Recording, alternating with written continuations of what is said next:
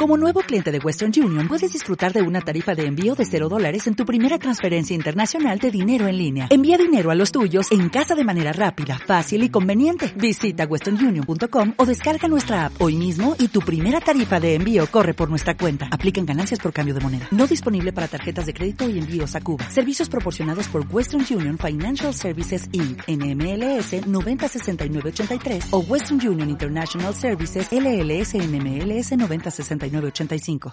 Eran muy malos, eran paquetes, si ellos pudieron, tú también puedes.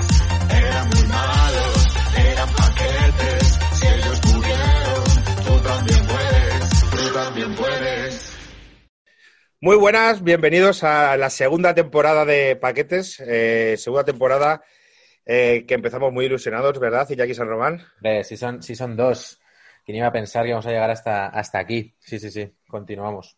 En, en enero yo no sabía si íbamos a llegar hasta el verano, pero llegamos. Ya, ya, ya. Empezamos un poco así a lo loco y tal, de bueno, a ver qué pasa. Y, joder, el, el, confinamiento que ha aplastado tantas cosas, yo creo que esto nos ha relanzado, ¿no? Porque ahí nos metimos como mucha caña y tal, y joder. Y la gente ha respondido de puta madre, que yo todavía sigo, sigo flipando. De que mi cuenta de Twitter, tan, tan sí. muerta habitualmente, esté recibiendo tantas visitas. Me está animando a tuitear incluso.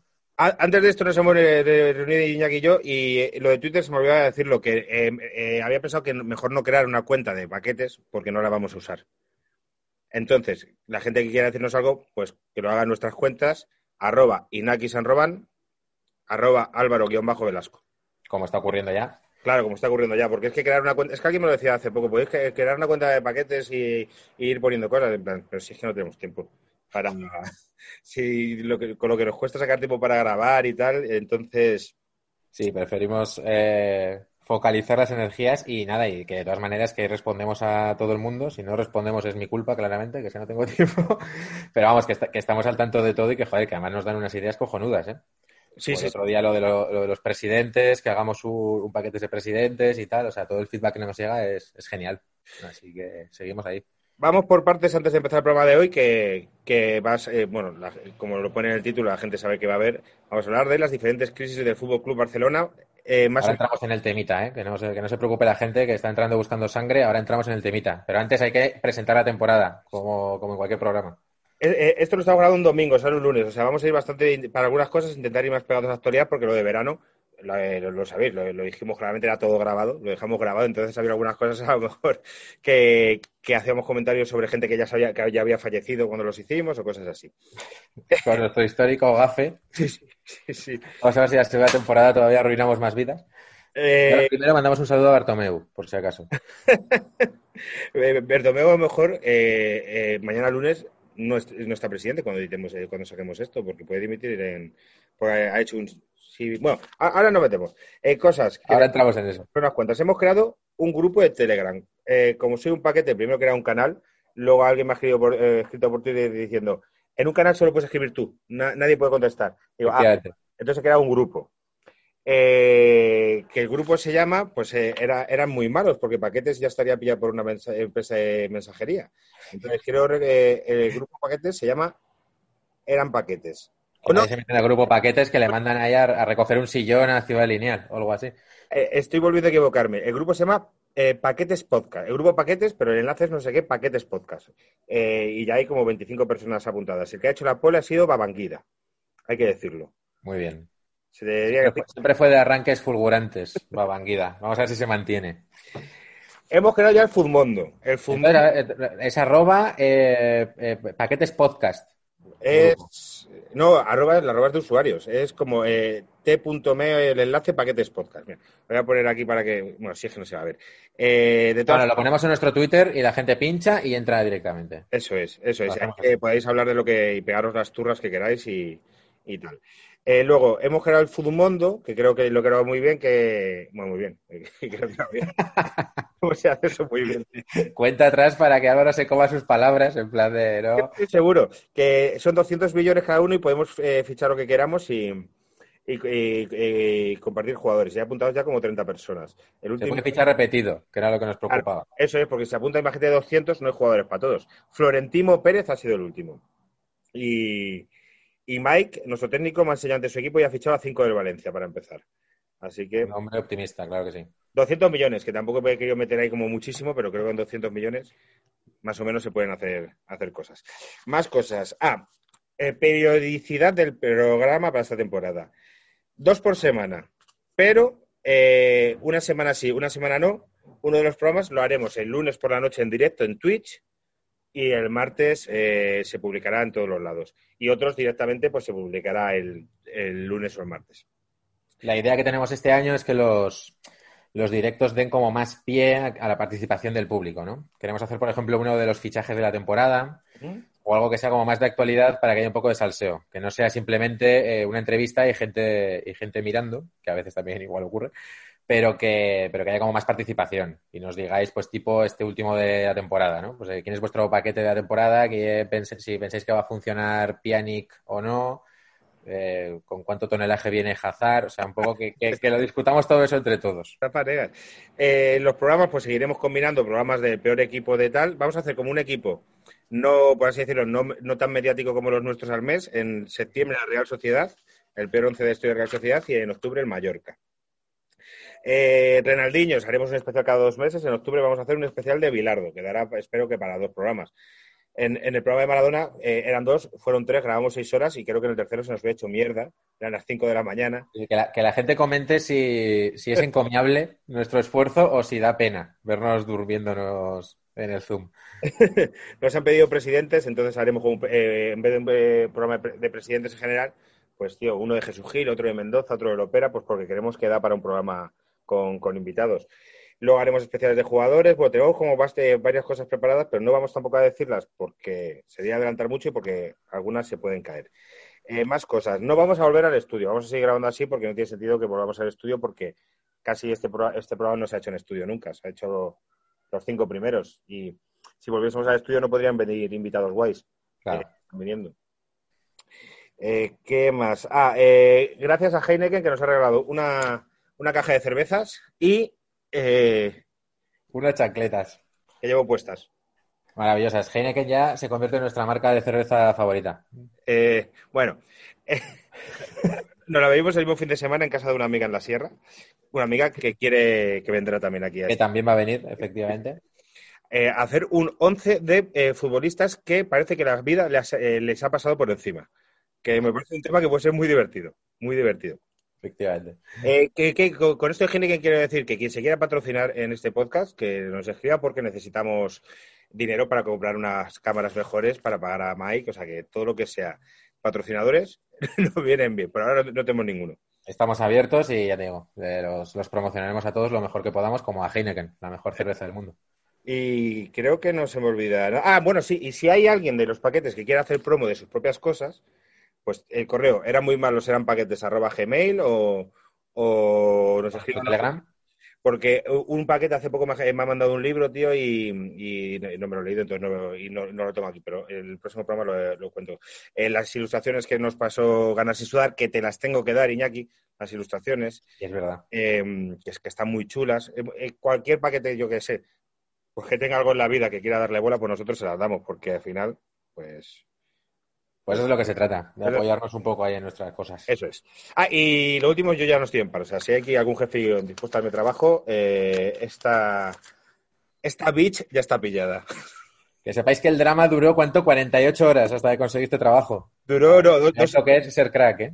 Dos semanas, dos semanas, pero esta bitch ya tiene, ya tiene trabajo y os va a molar a los paquetes porque tiene que ver con el humor y con el deporte, no puedo decir más.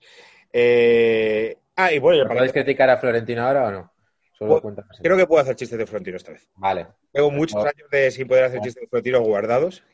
En, el primer guion que hice de programa, eh, se lo pasó a mi jefe, había tres chistes de Bale.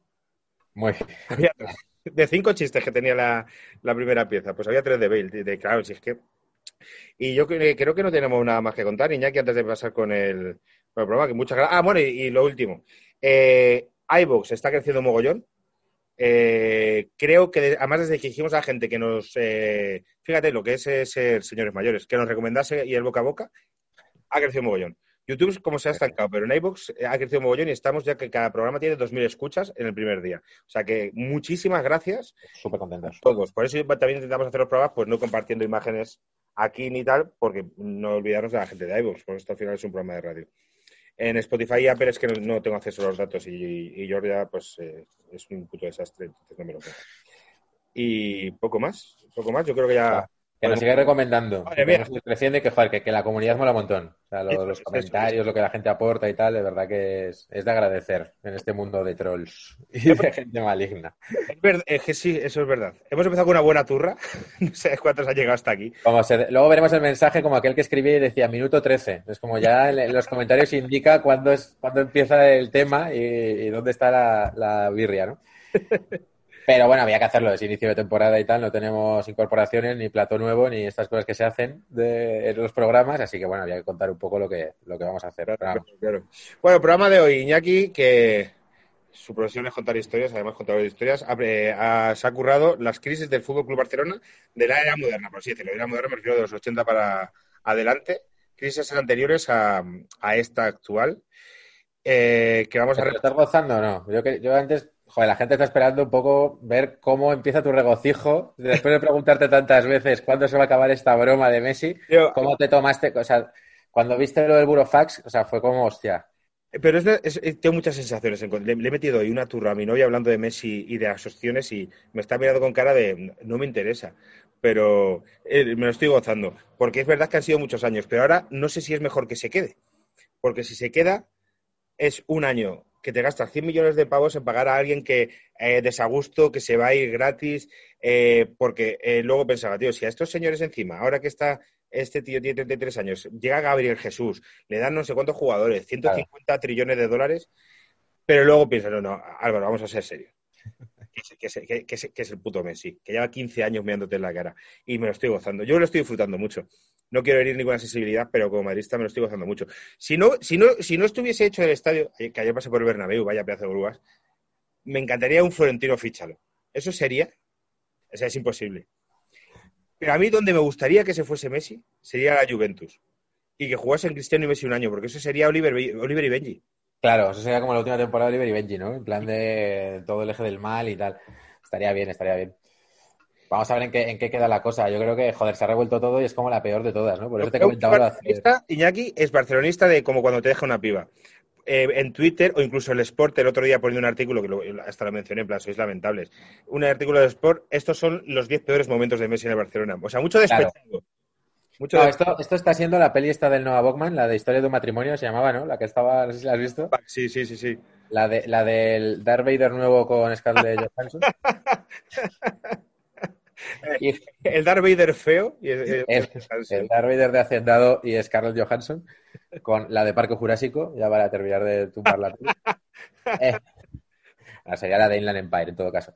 Eh, está siendo eso, tío. O sea, el, el típico divorcio que es como, bueno, eh, todo iba bien, qué felices somos, intentamos romper de buen rollo y al final ya, o sea, eh, cuchillos largos y, y crueldad, ¿no? Yo, yo le decía a Ceci, Ceci, Ceci es, es, mi, es mi novia, eh, en la turra que le he dado. Es que este señor, lo que a mí me parece mal de Messi, y yo creo que eh, o sea, es- está enfrentado con el club.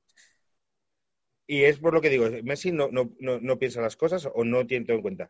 Pero a, a quien está dejando mal es a la afición, es en plan que tío que Claro. está, apoyado mucho. Entonces está jodiendo por joder a un, a un tipo en concreto, es, tío, pues que esta afición, de- o sea, co- como que les da igual, que les da igual la... ¿Sabes? Totalmente, eso es lo que yo creo que lo que más duele al barcelonismo, por lo menos lo que más me duele a mí, ¿no? Yo creo que deportivamente ya nos hemos descontado, o sea, ya después de lo del Bayern, ya imagínate viniendo Kuman y sin un pavo en el banco, ya dices, bueno, ya deportivamente ya veremos, ¿no? Por, por dónde salimos o qué plan, o si viene Víctor Font o su puta madre o Xavi o ya veremos. Pero claro, lo que duele es que, joder, que una vez más una gran estrella se marcha así, ¿no? Y, y Sí. creo que por las dos partes, o sea, cómo se ha llegado, ¿no? Por eso te digo, estoy de un matrimonio, ¿cómo hemos llegado a esto, ¿no? ¿Hay alguna manera de salvar lo nuestro? Porque creo que, creo que Messi ya desde la derrota, ¿eh? creo que como capitán del Barça, no decir ni mu después del 2-8. Es que no dice nada, es otra cosa, pues me dice también. ¿Y qué ha dicho Messi? Es que no dice nada. Porque Claro. de abogados le he recomendado mandar burofax y guardar silencio, pero siempre, pues tío, si quieres ir, por lo menos dirá a la gente, mira, no estoy, no estoy ya a gusto, quiero probar en otra liga, quiero que los chiquillos aprendan inglés, lo que sea. Además que creo que, que todo el mundo lo, lo entendemos, ¿eh? Yo no veo un rollo de traición, ¿no? Bueno, hay, hay, cierta parte que es como Guardiola se lo lleva y tal, pero bueno, creo que todos entendemos que a Messi si le quedan dos años quiere ir a por la Champions y se puede ir a, se puede ir a otro equipo, ¿no? Pero la manera de hacerlo tan fría como de mando un burofax, luego una televisión argentina dice que ha hablado con el padre, eh, este enfrentamiento es el que yo creo que decepciona mucho. Cuando una piba te deja por WhatsApp. Es que es, es un eso. Claro, es que te quedas indefenso y estamos pasando pues, por todas las etapas. Esta es como de primero negación, es como no, no, tal. Ya hubo una vez que pasó y luego volvimos, no sé qué. Eh, rabia, que es esto, que es lo que están haciendo el, el Sport y el mundo deportivo, están sacando mierda de Messi y fíjate lo que dijo y fíjate no sé cuántos y tal. Eh, y luego un estaré mejor, estaré mejor sin ti, que también está haciendo un poco este rollo, ¿no? Del rollo, yo tampoco te necesito, ¿no? Y a eso se empieza a decir que vas a fichar a Wignaldum, ¿no? Y cosas así, pero bueno. Eh, bueno, eh, son las, reacciones que tiene cada uno, pero da, da pena, tío. El Barça, ahora, ahora lo veremos, ¿no? Precisamente quería hablar un poco de eso, de cómo despide a las estrellas, y era una cosa que se había parado un poco. O sea, Xavi se fue bien, Iniesta se fue con todos los honores y fue bien, corrígeme si me equivoco, porque el año que se quería ir no se pudo ir y se quedó uno más, ¿no? Iniesta como que estuvo un año que sí que no y al final se Xavi, quedó... Xavi, Xavi se va el año del triplete. Sí, Xavi es verdad que... que Iba a ir a ¿no? Que la oferta no, no cuajó de pasta y tal, porque Xavi por lo visto lleva una crew de gente súper tocha, la familia y tal. Claro. Y se iba a ir eh, un año con crisis. Y ya vino Luis Enrique, ganó el triplete. Un año también muy complicado. Y claro que se va bien, nos ha jodido. Nos ha jodido, porque si ganas un triplete, pues te vas como un señor. Pero es que casi nadie, es que estaba pensando que casi nadie sabe bien de los, eh, de los sitios, tío. En el Madrid, es que además vi otro día un artículo de los cuatro únicos One Club Men de toda la historia del Real Madrid. Digo, Sí. "Joder, solo cuatro. Eh, eran Zárraga, Chendo, Sanchís y ahí no me acuerdo quién era el otro. Eh, el último Sanchís. Digo, tío, es que, claro, es que casi nadie se retira en un equipo grande. Todos terminan yéndose eh, mal porque o empiezan eh, a- Raúl, Casillas, en el caso de Madrid. El Rivaldo, acuérdate en el Barcelona, Rivaldo. Sí, sí, sí. Entonces, Hombre, yo creo que te tienes que ir ganando. Hay dos opciones, ¿no? Una que te vayas, pues tipo Messi, ¿no? Que es como que me quiero ir a otro equipo. Entonces se abre un poco este proceso de traición, pues no te vendo, casi siempre es mucho dinero y tal. Eh, o dos, me quedo y, es casi como que cuesta sacarlo, ¿no? Es como, porque también esa es la otra opción que hay, ¿no? Que es como a Messi le quedan dos años, tres años. El panorama que teníamos siempre es como de qué pasará cuando Messi empieza a bajar el rendimiento, ¿no? Que no es un tío que puedas quitar del equipo. Nos pasó en cierta forma con Ronaldinho también. Es como de, bueno, es un tío que le, de- o le- fíjate la selección española, ¿no? Lo que le está costando como quitarse un poco el lastre de, la deuda, ¿no? Que tienes con los jugadores que te han hecho tan, tan grande. Entonces siempre problemas, por un lado o por otro. Y, hombre, la solución un poco es la que la de Xavi, que es como, bueno, cuando empieza a bajar el rendimiento, de repente el equipo va como un cohete y me voy mm, aplaudido, ¿no? Si no, es complicado. Pero creo que Messi lo está haciendo también más complicado. Creo que Cristiano para eso, bueno, que quizá no se fue con honores, pero lo solucionaron rápido, ¿no? Fue no. como, oye, me quiero pirar, vale, pues traes 100 kilos, tío, que es como, bueno, tampoco es una locura y te vas. acu- acuérdate bien cómo fue Cristiano. Cristiano dijo que se quería pirar justo cuando acabábamos de ganar la Champions en Cardiff. Tío, eh, yo estaba en el estadio, en Cardiff. En, digo en Cardiff, eh, mientras estábamos en Kiev.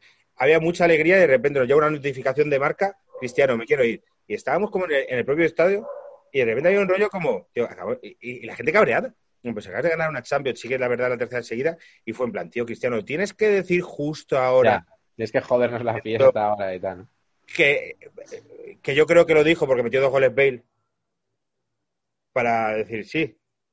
Que metió dos goles Bale, pues oye, que me quiero ir, que se hablase de él. Eso también está muy feo. Y yo, yo, sí, yo sí me he sido muy cristianista, incluso con todas las cosas que decía de soy guapo, rico y famoso y por eso me pegan. Yo qué sé, tío, son los- eh, estos egos de estos me- megalomaníacos con yates gigantes y casas y todo pagado, a lo mejor eh, también va un poco por ahí la cosa. Yo creo que te- sí, yo creo que tiene que haber algo por ahí porque se dice mucho, ¿no? Que es por lo de por lo de Luis Suárez, ¿no? Que Koeman le llamó a Luis Suárez y eso a Messi le sentó muy mal, ¿no? Eso se, se comenta que fue ya como la gota que como el vaso. También, yo no quiero echar más leña al fuego, pero primera gestión de Koeman, echar a Luis Suárez en 50 segundos en una llamada de teléfono. Empezamos de puta madre. Pero bueno, será por eso o no, me imagino que no, porque al final Messi lo tendría muy, muy pensado. Pero que joder, que tiene que haber otra manera, ¿no? Y además yo creo que a Messi, se lo, como se lo perdonamos todo, o sea, si Messi llega a decir en Instagram o en una rueda de prensa, oye, mira, creo que mi etapa aquí ha terminado y tal, y me quiero ir a otro equipo, a no sé qué, es que la gente iba a decir, de puta madre, y, y van a ir a por Bartomeu. O sea, yo creo que no, no tenía mucho que perder y de esta manera, y yo lo estoy notando conforme pasan los días, que ya de- del, del Bartomeu fuera del principio y tal, ya se está pasando un poco al rollo de, joder, tío, Messi, pues vale, pues pírate, pero páganos. Y, eso da pena, porque al final, joder, Messi es que encima es de la casa, que no es un fijo, ¿no? O no es una cosa así que digas lo fichamos, sino que era como el emblema de la masía y... Bueno, yo espero, yo espero que lo arreglen y que no sea este proceso judicial que sale ahora de, no, pues lo ficha el City, pero el año que viene sale un juicio, si nos tienen que pagar 700 millones, o sea, pero que lo, que lo arreglen, que den el dinero que sea y ya está. Y lo que tú dices, igual deportivamente, bueno, yo es que deportivamente, como lo doy por descontado el año que viene, pues ya con. Eh, es un año eh, en el que yo creo ¿eh? que si el solo no compite la liga hasta el final, ya es para pasarse cosas. Porque con un Real Madrid en plena transición de un, equipo a otro y un Barcelona en, año de transición total, vamos. vamos. No, es el momento del Atleti y del Sevilla, por ejemplo. Sí, bueno, el Sevilla está haciendo buen la Real Sociedad eh, está haciendo buen equipo, el Villarreal está haciendo muy buen equipo, pero, joder, Cholo es en plan, si ya no compites con esto. Ya vi que quería que le propusieron un, trinque, un trinque, un cambio eh, Grisman Joao Félix. Sí, sí, lo leí, lo leí. Luego lo, lo, has vendido del Barça y tal, pero parece ser que sí. Para liberar masa salarial, porque uno cobra 21 millones y otro 3, como para decir, bueno, pues liberamos aquí 17 millones, porque, tío, es que el fichaje de Coutinho y el de Dembélé han lastrado mucho a Barcelona. Sí.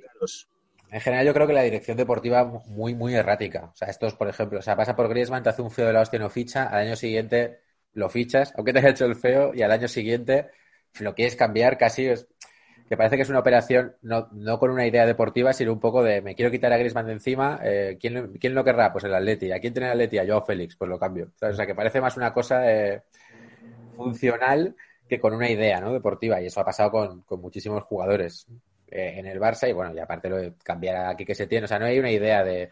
Creo que no tenemos la sensación de que hay una dirección deportiva. El otro día salía planes ahí, ahí en la presentación de Trincao. Fíjate cómo estará la cosa eh, eh, de triste que fichamos a un tío que se llama Trincao y ni el mundo deportivo ni el Sport hace ni un juego de palabras. Imagínate si hay depresión. ¿eh?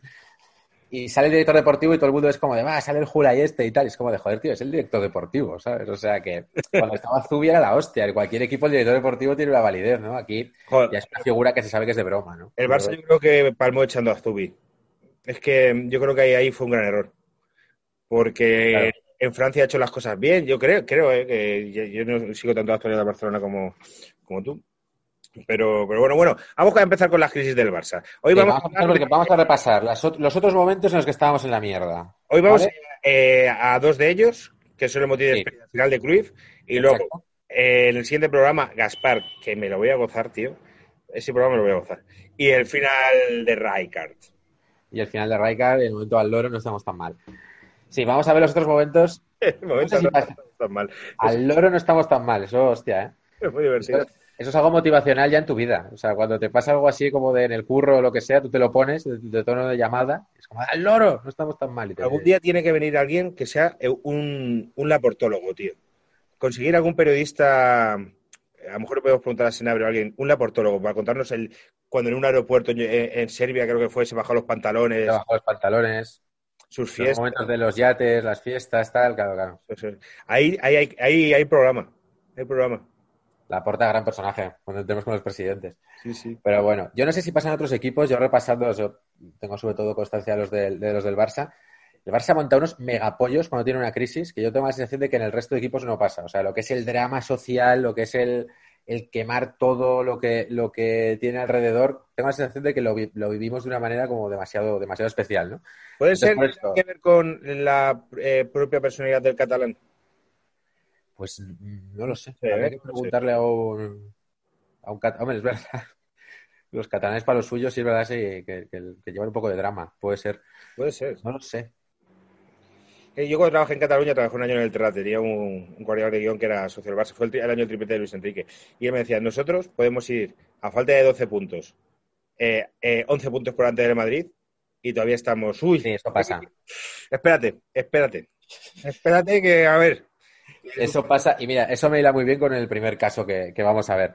Porque la idea es ver los, cuatro momentos, yo creo, de la historia reciente del Barça en los que ha habido un pollo similar a este. Vamos a ver si es mejor o peor, pero lo que me llama, o sea, el mensaje que, quiero transmitir es de todo se sale en la vida, menos, quizá del mindfulness, no lo sé. Y dos, eh, siempre la, liamos en los mismos puntos. o sea, la historia se suele repetir. Eh, cualquier oyente que le haya dejado su novia o novio, Efectivamente, también vale para eso. Vale para eso. De todo se sale. Efectivamente. Entonces, me gusta que vayas por ahí, por el rollo este de la mentalidad del Barça eh, de ay, ay, ay, ay, ay, ay, que nos pillan, porque todo un poco puede empezar por ahí, ¿vale? Vamos a hablar del motín de Esperia. Esto no sé si la gente lo conocerá, pero es algo que ocurrió en el 88, Ujú. ¿vale? Año 88. Año 88. Estamos Entonces, a- en plena quinta del buitre. en plena, efectivamente, eh, quinta, quinta del buitre. Y eso también, y tiene mucho que ver, ¿vale? Porque esta crisis ocurre en el 88 y ahora nos vamos a explayar en eso, pero lo que ocurre es que toda la plantilla del Barça hace una rueda de prensa en un hotel Esperia, que por eso pasa la historia como el motín del, del Esperia, en el que se pega una rajada de- increíble. Gaspart, los Esperia no, ¿no? Pues, pues si Entiendo, verdad, no sé. Era un botín, yo, yo no sé nada del botín de la Esperia, no tengo ni idea, te, te tengo que preguntar. Es, es un botín contra el club, Es un motín contra Núñez. Contra Núñez, entonces supongo que no sería un hotel de los de, de los de Gaspar. Yo sé que Gaspar es hotelero. Y, Gaspar es hotelero y yo creo que tuvo los NH, pero yo no sé si NH antes era Esperia, no lo sé. Vale, vale, verlo. Pero bueno, Eh, el caso, todas las crisis del Barça, esta es mi primera tesis, ¿vale? Que, que pongo aquí a disposición, empiezan por un detonante al que no se le da tanta importancia, ¿vale? En este caso, la final de la Copa de Europa del 86. Vale.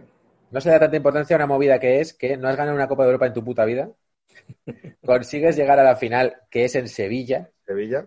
y el rival es el Esteagua de Bucarest. Hace poco dijo Minguella que el Esteagua de Bucarest, no sé si lo escuchaste, incluso eh, ofreció comprar, eh, oye, que si queréis pagarnos, si queréis pagarnos, y se Y, vio. a- y aquí lo solucionamos y alegría. Sí, y sí, no sí. pasa nada. Pues efectivamente, eso se dice, se dice que el Barça lo rechazó y al final el Barça pierde en los penaltis. Penaltis- pero ¿no? Ducadam era el portero del Esteagua de Bucarest. Ducadam, creo que sí, Ducadam, creo que era el nombre. Es que si, si no recuerdo mal, el Barça tenía tres penaltis nada más. El Barça, y eso que Urruti creo que para los dos primeros o algo así. O sea, era como, tío, eh, la- esta puta Copa Europa, pero el Barça falla todos los penaltis. En ese momento ya Schuster no está en el campo. A Schuster lo cambian, coge un taxi y se va al hotel. Que su mujer le abre la puerta y dice, ¿qué coño haces aquí? Otra pregunta es que hacía la mujer en el hotel jugando Schuster la final de la Copa Europa, pero Tío. no nos meteremos en la vida privada de, de Schuster. en este. Pues usted Vale. ha sido un tío muy, muy complicado siempre, ¿eh? que el Madrid le echaron por decir, no, si vamos a jugar contra el Barça, pero es que no vamos a ganar. Claro, efectivamente. Pues Schuster es un personaje capital en esto, porque el Barça pierde esa final, se considera, ahora ya después de lo de Lisboa quizá no, pero se considera como la mayor vergüenza de la historia del Barça, Que perder es- esa final. era, eh, por lo que yo te he entendido, muy, muy, muy bueno.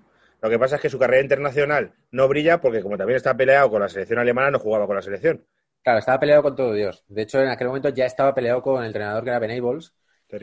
y, el, y al año siguiente hay todo un culebrón que se está, está documentado por internet de que Schuster se quiere pillar, pero el Barça se acoge a que tiene contrato con ellos, Schuster se enfada porque dice que le debe pasta, que le dejen el transfer gratis, o sea, en la temporada siguiente, la 86, 86, 87, Claro, sí. es como que Schuster eh, va y viene y tiene mil problemas para ver si, si se queda o no, y todavía se queda y juega en Vale. la 87-88.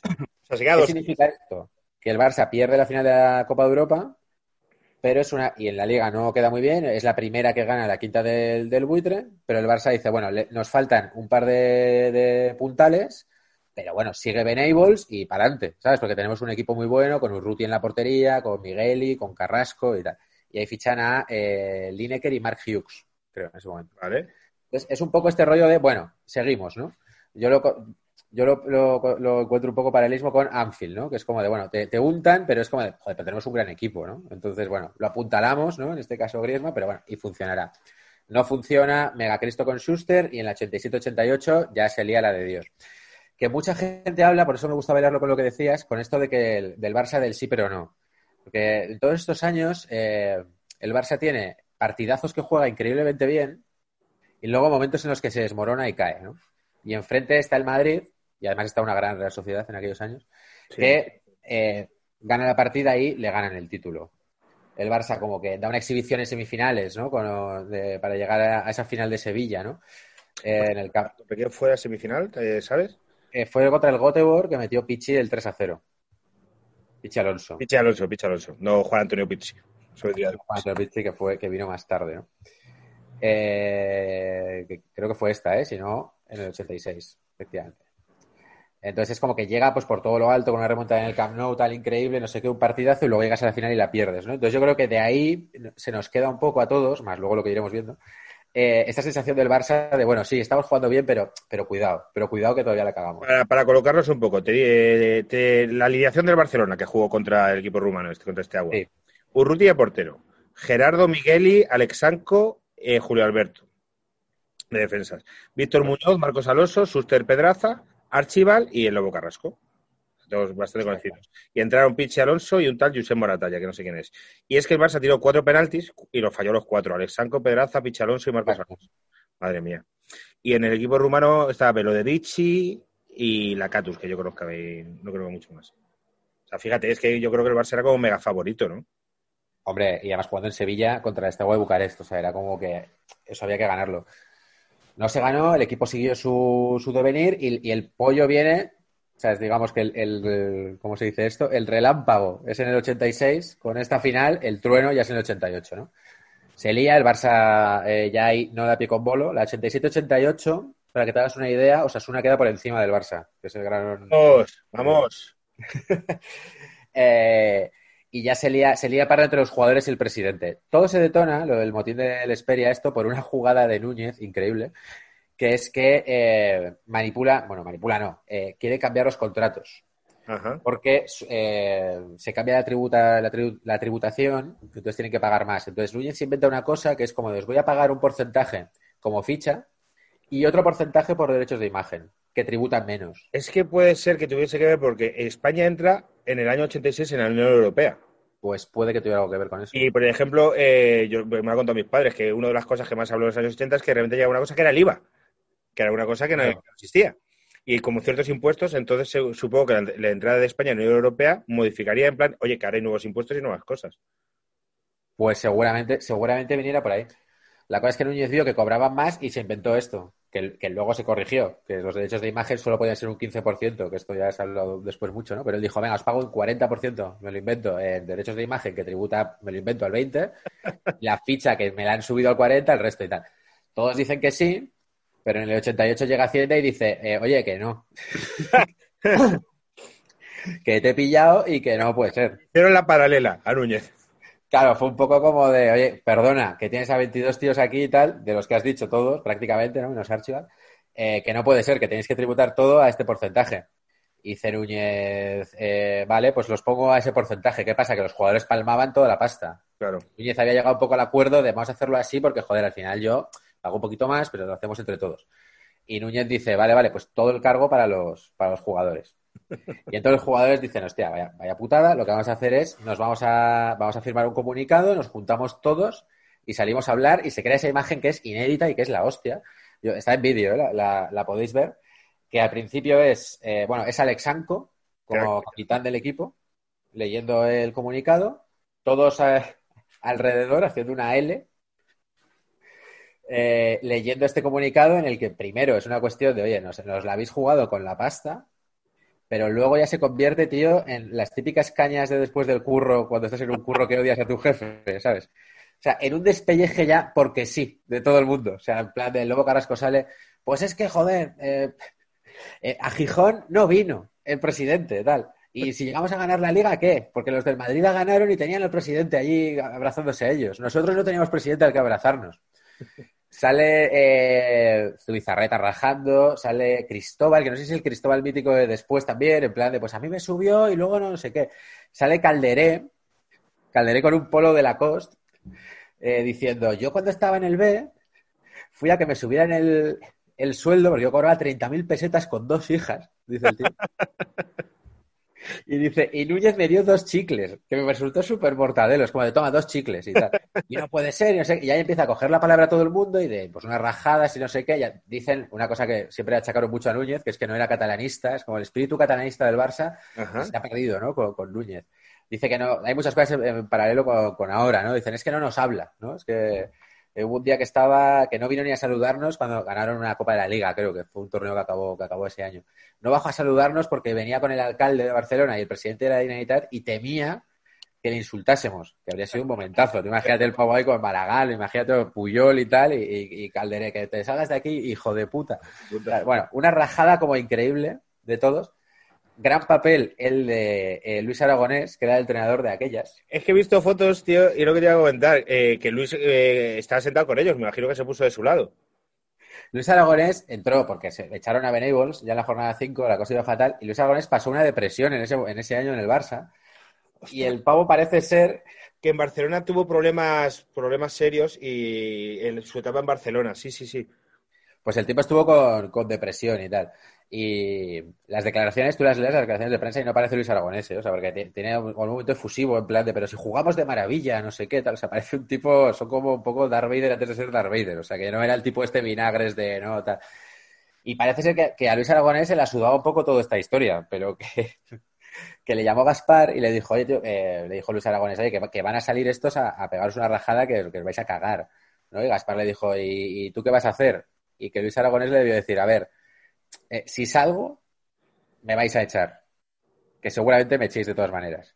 Pero es que si no salgo, los cuatro partidos que nos quedan va a ser un puto infierno, no voy a ganar ningún partido y me vais a echar igual. Entonces voy a salir. Y Luis Aragonés tiene muy perfil bajo, está, coge el micro y es como, sí, sí, yo estoy a favor de esto, tal, no sé qué.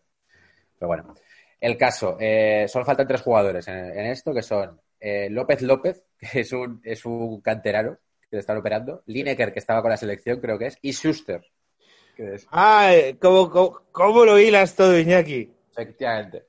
Schuster, que se dice que no, que él estaba también lesionado y tal, no sé qué, pero lo que se comenta es que Schuster ya lo tenía hecho con el Madrid, que se iba el año siguiente, y él, en vez de este, mientras todo el equipo estaban de, venga tío, hagamos piña, vamos a hacer un comunicado, no sé qué, Schuster se fue a ver a Núñez y le dijo, si me das tres millones de pelas en un talón, yo me voy al Madrid, nos olvidamos de todo y que tributes como te salga del, del arco del triunfo. Núñez le dio 3 millones y Schuster dijo, yo no me junto con esta, con esta peña y tal. Eh, total, ¿qué pasó? No? O sea, era como un pulso un poco de se tiene que ir Núñez eh, para que este club siga, eh, siga su camino y tal. Los jugadores somos, somos fuertes. No salió bien. O sea, fue un caso de él, su cabeza era espectacular. El fin de semana siguiente jugaba Barça-Madrid, el Barça haciéndole pasillo al Real Madrid, todo el campo pitando a los jugadores del Barça salvo a Schuster. Año, año 88, ¿no? Año 88. Todo el campo pitando a los jugadores del Barça, llamándoles peseteros. Al único al que no pitaban era a Schuster, que tenía un precontrato con el Real Madrid para fichar en cuanto acabase el, el partido. De hecho, esto ya se lo huelen los jugadores, porque se comenta que Calderé, el polo de Lacoste, yo fui por 30.000 pelas y me dieron dos chicles. Eh, un polo de la COS que, por cierto, ahora mismo cotizaría mucho en Malasaña, es decir, porque es de estos que, de estos que venden, que ya le dice a, a Robert, al mítico Robert, eh, cuando acaba la reunión, eh, tío, creo que le hemos cagado. o sea, después de la rajada, se van y dicen, hostia, igual... Qué frase más guay. Qué frase de película de la NASA cuando lanzan un cohete o algo así. Claro, se pegan una rajada increíble y es como de, tío, eh, sonaba guay, pero igual salir ante la prensa diciendo eh, joder, yo cobro 5 millones de pelas al mes y, y, y, ahora este tío me quiere quitar 500 mil pelas y no sé qué. Igual les hemos quedado un poco mal con la gente. 4 millones y medio de parados. Eh, que con una reconversión industrial de la hostia y tal. El IVA que tú comentas y tal. Es como de, hostia, a ver, a ver si nos hemos equivocado. Corte A, el, el Camp Nou entero, hijos de puta, peseteros, Núñez échalos a todos, tal, no sé qué. Entonces, bueno, aquel partido el Barça lo gana, por cierto, 2-0 al, al Madrid. Eh, pero bueno, ya se acaba la temporada como un desastre, Osasuna por encima, no, no digo más. Y eh, Núñez se ventila como a 14 tíos de ese equipo. Ostras, ostras. ostras. Y eh, cambia de entrenador y tiene el gran dilema en ese momento Núñez que es o Cruyff o Clemente. Eso no lo sabía. Eso no... y, y, Clemente en esa época entrenó al español, a lo mejor luego... Clemente es el, es el año de la final del español esta que pierde en el Leverkusen. Que pierde en el Leverkusen. Sí, sí que... Gana 3-0 en la ida y pierde 3-0 en la vuelta. Clemente que venía de petarlo con el Athletic y tal. Y Núñez era muy amigo de Clemente y era como de, joder, quiero... Eh... Joder, pues me mola Clemente y tal. Pero le convencen de que la afición está como muy enchotada con, con Cruyff. ¿no? Era, una, era una leyenda, el tío lo había hecho bien en el Ajax y tal. Entonces, la, la reconversión, digamos, nace de un entrenador, que es Cruyff. ¿Vale? Vale. Que en cada crisis hay un punto que es como en qué te puedes apoyar. En esta crisis solo te puedes apoyar en Núñez, que era el único fijo que estaba, porque la afición estaba de que Núñez sí echa estos peseteros tal y cual. Y Núñez opta por un entrenador que es Johan Cruyff. como en todas las crisis, siempre hay un jugador del Barça que se va por la puerta de atrás, y este, en este caso Schuster, que se va de esta manera que decimos al Real Madrid. Nada menos. ¿eh? Pero bueno. Total, viene Cruyff y se carga eso, se carga como a 14 tíos de lo del motín. Estoy buscando a ver si encuentro la lista de altas y bajas. ¿O la tienes por ahí? Eh, tengo, sí, tengo las altas. Entre las bajas, lo más llamativo que hay, tío, es que no se carga a Alexanko. Sí, Alexanko está hasta el año de la Copa Europa. Es que, eh, hace poco he visto el documental de este de la Copa Europa, que la levanta él, pero ya no Claro. juega. Alexanko, que era el capitán y el que leyó el comunicado, pero Cruyff dice, hostia, pero este tío es bueno y me mola. Entonces se filtra desde el club que tampoco tuvo mucho que ver. Alexanko. Es como, bueno, estaba y tal, pero bueno. Y Zubi, que le molaba mucho. ¿Vale? Pero las bajas son, si las tengo aquí ya, ¿eh? Eh, Cobo, Alvesa, Francisco López, Paco Clos, Amarilla, Pedraza, Moratalla, Manolo, Gerardo. Manolo es Manolo Hierro. Hermano. Manolo es Manolo Hierro, efectivamente. Sí, sí. Manolo que es. No, hay otro Manolo, ¿eh? Es Sí, Manolo. No, dije, estoy viendo un Manolo y un Sí, Manolo. Manolo lateral izquierdo y Manolo Hierro que llega y se va. Efectivamente, está en la lista de altas también. se suponía que era el hierro bueno. Yo lo estoy mirando en Transfer Market, que, que esta página es Dios. Claro. Urruti se va, Najim se va, Calderé, Najim. polo. Najim es canterano, yo creo, ¿no? Najim era calterano, sí, sí, sí. Madre Se mía. va al Tottenham en aquel momento. Y Calderé con su polo, que por cierto, Calderé dijo que jamás se puso ese polo de nuevo, para no recordar aquel, aquel fatídico día. Entonces, la limpieza va por, va por Cruyff. ¿Y qué pasa? Que llegan eh, 12 jugadores, ¿vale? Joder. eh, hay mucha crema. de- Dilo, dilo, dilo. Lo estoy viendo y hay muchísima crema. A ver, yo aquí tengo una teoría, ¿vale? Se la, la voy a soltar. Eh, en toda reconversión del Barça hay una receta de fichajes, ¿vale? ¿Sí? En este caso hay 12, 12 fichajes, ¿vale? 2, 5, espérate, 8, 11, perdona, 11. Un cuarto de los fichajes se convierten en mitos del Barça, ¿Vale? ¿vale? En este caso fueron Vaquero y Chiqui Begiristain, que los fichamos de la Real Sociedad. Y además vinieron el mismo día. Joder, claro, sí, sí, efectivamente. Otro cuarto son jugadores de equipo que son útiles. Dan su rendimiento unos años y tal, no son mitos, pero funcionan. En este caso fueron Salinas, del Atlético de Madrid, Sí. Unzué, que lo trajimos de Osasuna. Sal- Salinas jugó en Atlético de Madrid. No, no tenía- Salinas estaba en el Atleti antes, sí, sí, sí. De hecho, eh, vino un poco farruco, ¿eh? Yo he visto prensa de la época y cuando jugó contra el Atleti y el Barça era en plan de les voy a demostrar lo que valgo. O sea, era... Ojo, ¿eh? Sí, sí. Salinas y Unzué. Unzué y Eusebio, fichado del Atlético de Madrid. Y la mitad del lote, en este caso seis jugadores, eh, paquetada. sí, sí, sí. Nos viene paquetada. Nos viene eh, Manolo Hierro, efectivamente, que lo soltamos, lo fichamos Sí. del Valladolid. Eh, Serna, del Sevilla, que no acaba de dar buen resultado, el año siguiente se marcha. Ajá. López Recarte, que al final también acaba volviendo del- de la Real Sociedad. Eh, Ernesto Valverde, el chingurri, Curry. que lo traemos del español este mítico y tal, pero solamente aguanta una temporada, apenas juega. Y el extranjero, que después de esto y tal, eh, sale Cruyff y dice, vamos a fichar un extranjero y va a estar entre, creo que decía, entre Rijkaard, que, es- que estaba en el Zaragoza en aquel momento, eh, Kuman, que jugaba en el PSV, o no me acuerdo cuál era el otro, era un alemán. Al final viene Aloisio, el defensa, defensa brasileño. Yo lo recuerdo porque me hacía muchísima gracia en aquel momento en los cromos porque eh, su, su, su lugar de origen, en la ciudad en la que nació, se llama Pelotas. Entonces en el cromo ponía Aloisio Pires, nacido en Pelotas, el, el 12 de julio de no sé qué. Alicia Hombre. Pires. En pelotas yo nací, en pelotas me crié, que era una canción que se cantaba en los campamentos. Efectivamente. Aloisio Pires. Madre mía, yo, yo que soy menor que tú. No me acuerdo de. No tenía cromos todavía. Aloisio. Yo recuerdo a mi padre hablar de ese tío, que mi padre es del Barcelona y muy barcelonista. Claro, pues Aloisio, me acuerdo yo de los cromos, sí, sí. Total, eso, mitad paquetada, un cuarto de mitos, un cuarto de jugadores útiles. El... Siempre se dijo, esto que hablamos de que Clemente, de que Núñez estaba entre Clemente y Cruz, que los fichajes son de Clemente. O sea, que Núñez planificó la temporada con Clemente. Hombre, escuchando De- Vaquero, Begiristain, Salinas, Claro, se los llevó a la selección todos. López Recarte, Valverde, eh, siempre se habló. Ese año también jugaron, fíjate, Guillermo Amor del Barça Juvenil y un tal Hermoso Jordi del Barça, eh. Jordi Roura del Barcelona Atlético. Jordi Roura no es el que sustituyó como Exacto. A Tito. Sí, ¿no? Este que tenía así como el mentón salido. Sí, efectivamente. Aquí estaba. De Salinas, tío, eh, vi el otro día el documental este de, de la Copa Europa del 92. Está súper guay, tío, tienes que verlo, está muy, muy chulo. Y van poniendo imágenes del partido y hay una que hace Salinas, tío, en la Sandoria en el área, que dices, este tío es Dios, y eh, no, no la mete. Claro. No la mete. Y luego empiezan a hablar de esa jugada y cuenta Kuman. Eh, Kuman me, me cayó súper simpático. Que te cuenta simpático y dice, menos mal que no la metió. Porque yo metí el gol y estos años ha hablado más Julio de su gol, de su no gol, gol. Dice, se hubiera puesto tan pesado que mejor que Salinas no metiese un gol. Y, y Salinas ahí como súper flipado también. Yo, bueno, no sé qué, tal, tal. Y otro, "Uf, muy brasas, muy brasas. Tiene pinta, ¿eh? Tiene pinta Salinas de, de brasas, pero siempre, a mí me cautivaba el corazón, tío, porque era como, como que le costaba mucho, pero al final metía sus goles, tal, no sé, era un tío como que caía, que caía simpático. Súper majo, me parece súper majo Salinas, ¿eh? Claro, sí, sí, sí.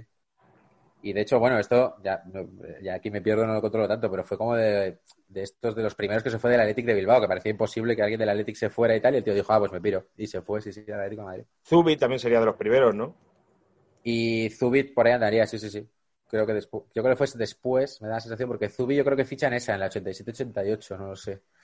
Pero bueno, Vale. el caso es que eso, que un Barça lleno de, lleno de vascos y esa reconstrucción que es como medio equipo entero y se pone el, digamos, el, el, el peso en el entrenador que es, que es Cruyff.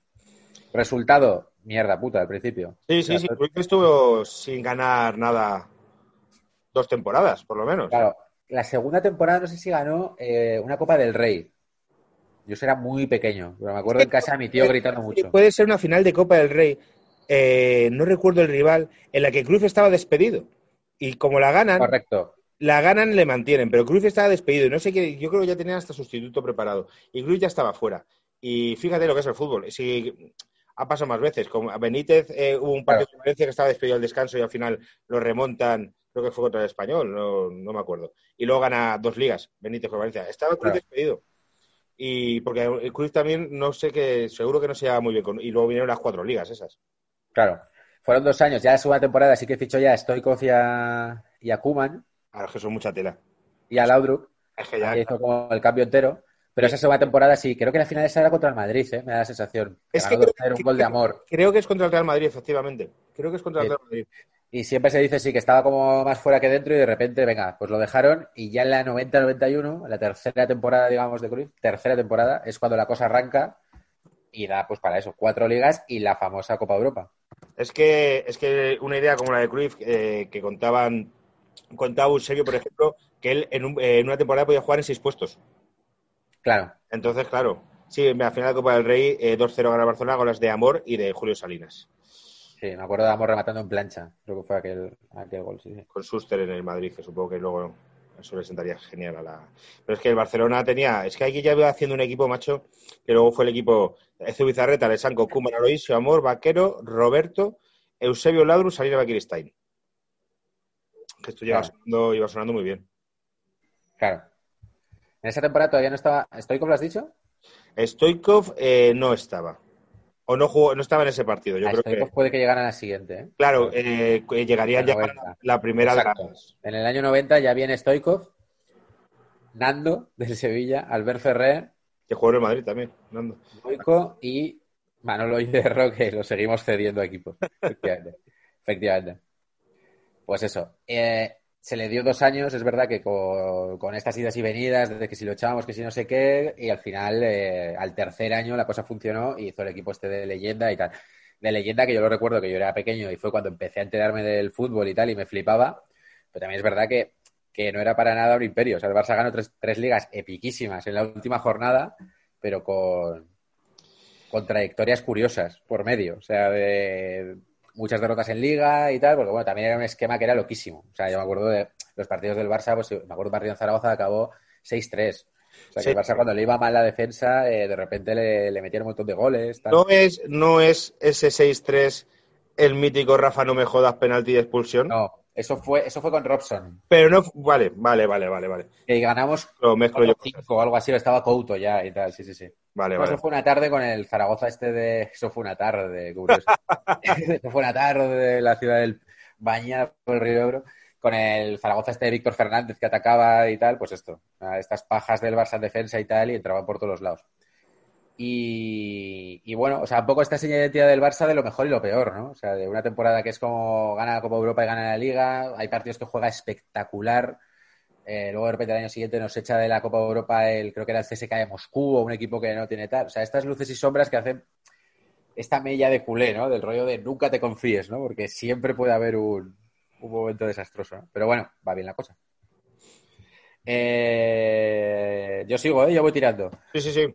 Hasta lo que diríamos la segunda gran crisis del Barça, ¿no? Que es como cuando todo esto se acaba. Es que eh, después de los ciclos ganadores hay una hostia. Es que es muy difícil después de un ciclo muy ganador. El Real Madrid, la liga del año pasado, eh, tres entrenadores. Eh, joder, al final todo me lo lleva el Real Madrid, pero claro, como ese equipo que es No, no, no, pero es- puedo comparar. Pero sobre todo cuando hablamos de Barcelona y Madrid es que son vasos comunicantes.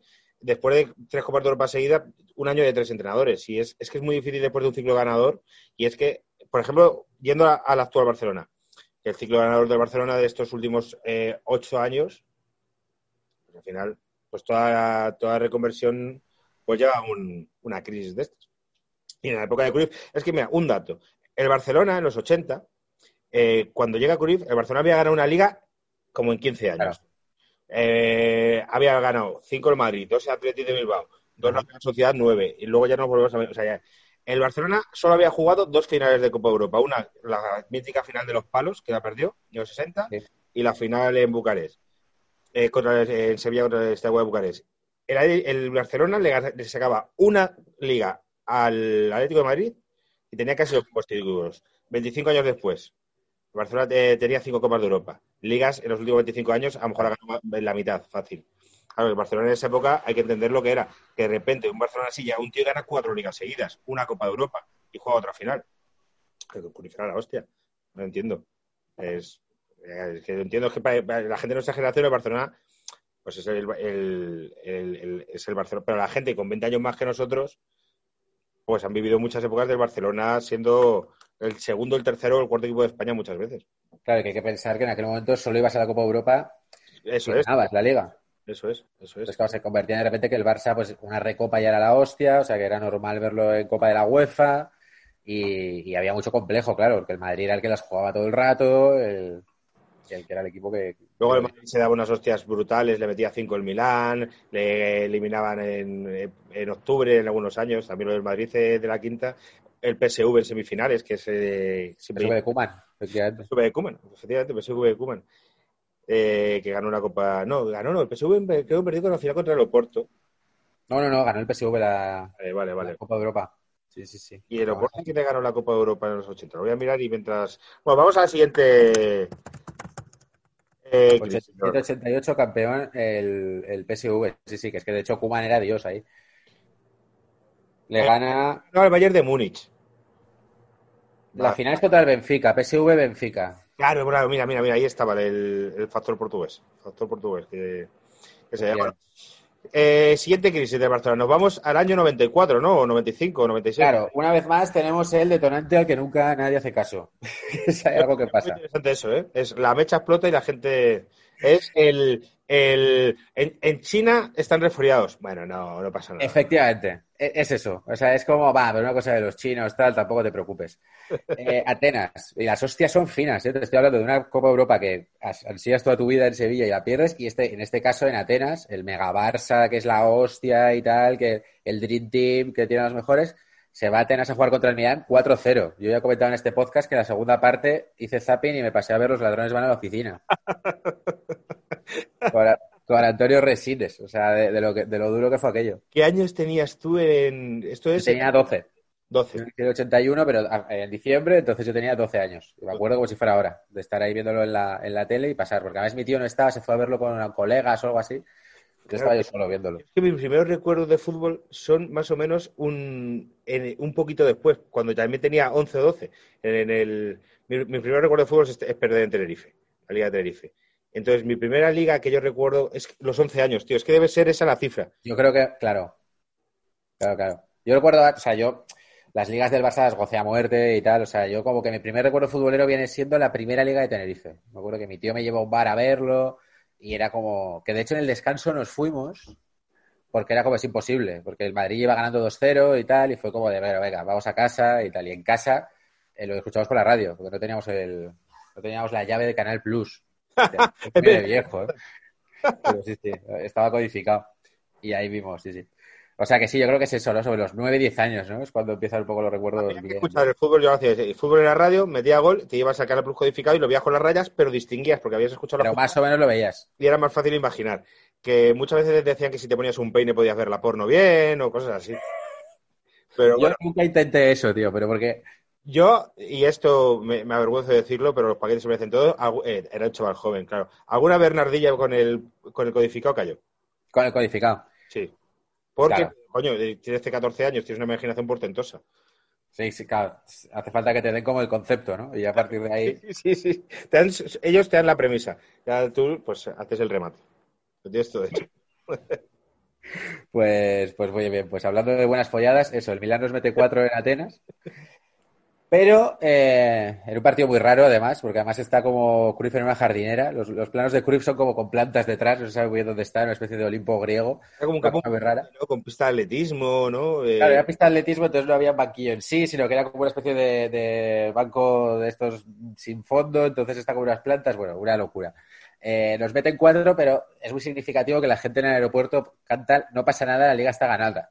El Barça tres días antes había ganado la liga al Depor, la famosa, el famoso penalti de Yuki. Ah, vale, vale, o sea, está ganada literalmente. Literalmente está ganada. Claro, claro, la habíamos ganado el domingo y esto fue el miércoles, ¿no? Entonces, bueno, se habla un poco de que, bueno, pues el Barça, joder, que es que el, el final de la liga ha sido súper intenso, que bueno, que es un accidente y tal, y bueno, que hay que empezar a cambiar el equipo, pero que tampoco hay que volverse loco, ¿no? Esto no sonará, ¿no? De Anfield, de no pasa nada, tal, si el final del equipo tal. Encima, ese verano es el Mundial 94 y todos los cracks son del Barça. Romario lo gana, se sale, Stoikov llega a semis, está Kuman por ahí, o sea, el Barça está muy a tope. Ese año todavía no le daban el balón de oro nada más que a jugadores nacidos en Europa. Y por eso se daban Stoikov en vez de a Romario, que era. Exacto. Y Exacto. ese año además empieza el 94 y 95. Sí que hay algún cambio, se va a Laudrup, que ahí lo con el crack que se va por la puerta de atrás. Siempre pasa eso. Y en este caso es Laudrup, que se va al Madrid también. Jo, y en el Madrid, tío, dio, dio, un, dio un rendimiento. Increíble. Un año, eh, duró poco, pero el año dio. Ese tío era buenísimo, era buenísimo. Era buenísimo. Y fue, ahora lo- tú esto lo contarás seguro, pero el, el, el- el- el poner a Laudrup en el banquillo porque estaba discutido y todo esto, eh, que no quería renovar, o cómo fue esta historia. Pues tener a Laudrup en el banquillo, Claro, o sea, la cosa es que en aquel momento era muy importante que, que solo podías poner tres extranjeros. sí, eso Entonces, es. cada equipo tenía tres extranjeros o tenías cuatro para fomentar la competitividad y jugaban tres, ¿no? Que eran Siempre era como de qué extranjero Laudrup y Stoikov. Es que, ojo. y Kuman. Ese era el problema. Claro, sí, el sí. cuarto era Kuman. Entonces, claro, en los años anteriores el cuarto del Barça habría sido eh, Bichge, que es el que fichó, que claramente se quedó como en el banquillo. Ese año, eh, claro, eh, los cuatro funcionaban guay y al final palmó Laudrup. O sea, es como siempre jugaban Kuman y Stoikov y Romario arriba, ¿no? Entonces Laudrup fue jugando menos y tuvo mucha tensión con Cruyff. De hecho, cuando se va Laudrup hay una portada del mundo deportivo que es no lo aguanto más. A Cruyff, imagínate. Se va al Madrid y tal. Yo me acuerdo que la noche del, del penalti de Jukic ya Laudrup hace con unas declaraciones un poco de me voy de aquí y tal. Y por supuesto se va por la puerta de atrás porque es como de, bueno, pues hasta luego, ¿no? Y en el Madrid luego lo peta y eso dolió mucho, ¿no? Porque además, eh, joder, Laudrup además era un jugador... Schuster podía ser más polémico, ¿no? Pero Laudrup era de jugador que se gana, ¿no? La afición, Pero, un tío como el- educado, elegante, bien. Laudrup no va a la Eurocopa del 92 que gana Dinamarca también porque está enfadado con el seleccionador. Laudrup también tendría sus, sus cosas. Ah, hostia, pues, cosas eh, pues, eh. que la Peña eh, no, re- no recuerda o no hila. Que cuando Euro- eh, Dinamarca gana la Eurocopa del 92, que es que eh, básicamente están en la playa, Sí, sí. eh, no, no puede participar Yugoslavia y les llaman, Michael Laudrup no va. Es Brian Laudrup la estrella de esa selección. Brian Laudrup, Porque efectivamente. está discutido, pues también sería un tío de complicado. Yo creo que también tenía este punto de, de genio, ¿no? Que Cruyff ha tenido mucho- muchos problemas con estos, ¿no? Un tío como de medio campo, un poco anárquico, quizá. Ya. No sé si iba por ahí, que no se le encontraba posición. Yo me acuerdo que a veces lo ponían en banda, no le gustaba, o sea, algo, algo así puede ser, ¿no? Pero en todo caso yo creo que no tuvo un mal comportamiento ¿no? Laudrup en en el Barça. El caso es que se va y el Barça, eh, ese, ese año eh, la lista de fichajes es terrible. Se intenta cambiar ligeramente el equipo, pero bueno, lo que se hace es quitar a Goico, meter a Escurza. Buah, eh, Escurza- Ahí, ahí empiezan mis recuerdos, ¿eh? claro, Es que no tenía nivel para jugar en el Barcelona ese chico. no. Y empiezan las movidas entre eh, Cruyff y Núñez, porque Cruyff mete mucha caña con que el sustituto del Laudrup tiene que ser Rui Costa. Es el que le enamora, que está en el Benfica y es como, es Rui Costa, es Rui Costa, y, y no le traen a Rui Costa y al final se trae a Javi. Había estado en el Madrid y se había hecho se había Maradona de los Cárpatos. el Maradona de los Cárpatos, que también había hecho un, un mundial increíble con Rumanía, metiendo aquel gol desde con aquella falta casi desde el córner y tal, ¿no? Pero bueno, la base del equipo es el Dream Team porque, joder, están todos muy a tope. Ese año es la mierda increíble. Nos mete cinco el Madrid, nos devuelve la manita en el, en el Bernabéu. Romario dice que no vuelve de vacaciones y aparece eh, casi eh, aparece en la primera jornada porque dice que el tío está de fiesta en Brasil y tal y que él que no vuelve. Stoikov eh, se pega un Que es indios. Claro, no, no, era, era un puto sin Cristo allá porque era Hagi se lesiona. Eh, Romario que no vuelvo.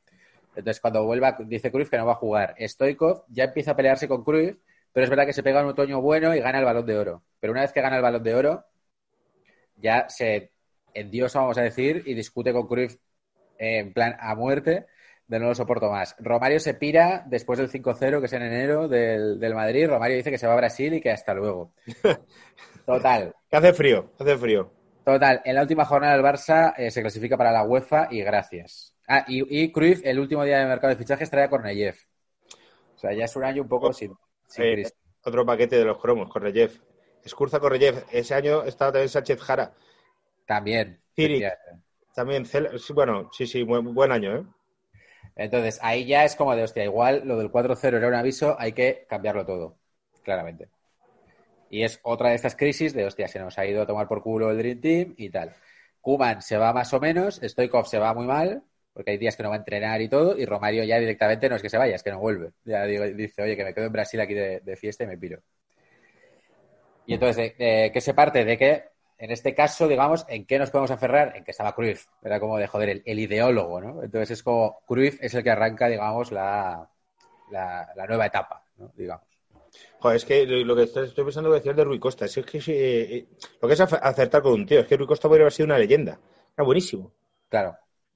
Y yo a Hagi le recuerdo un gol desde el centro del campo al Celta, un día de niebla, y poco más le recuerdo de Barcelona. No sé si daría un buen rendimiento, pero No, fue, fue bastante mal. Se lesionaba muchísimo. Metió ese, metió uno en semifinales de UEFA contra Bayern Múnich, que también en la, temporada siguiente, que fue un partido bastante bueno del Barça y tal, pero no, no, no hizo nada. Muchas, muchas sombras. Eh, entonces el Barça se encuentra, pues, pues otra vez nos encontramos como ahora, o sea, sin equipo, se nos han ido todos los cracks, eh, hay que reconducir esto, y el Madrid ha vuelto a, a ganar, hostia, ¿qué coño hacemos tal? Pero, ¿qué, qué- qué tenemos? Tenemos a Cruyff. Hmm. Eh, y Cruyff hace eh, su propia limpieza y sus fichajes. ¿Y a qué volvemos? Al porcentaje mítico. porcentaje, ¿no? Un tercio, ¿cómo era? Un tercio leyendas. Se trae, se trae cinco, un cuarto leyendas del Barça, se trae a Figo. Ah, bueno, leyendas del Barça y del Real Madrid. Efectivamente, en este caso sí. Y de la derecha española. Y de la derecha española. Y que por cierto, eh, nuevo vecino de Pamplona, Luis Figo, que lo sepan también los paqueters. ¿Iba a vivir a Pamplona?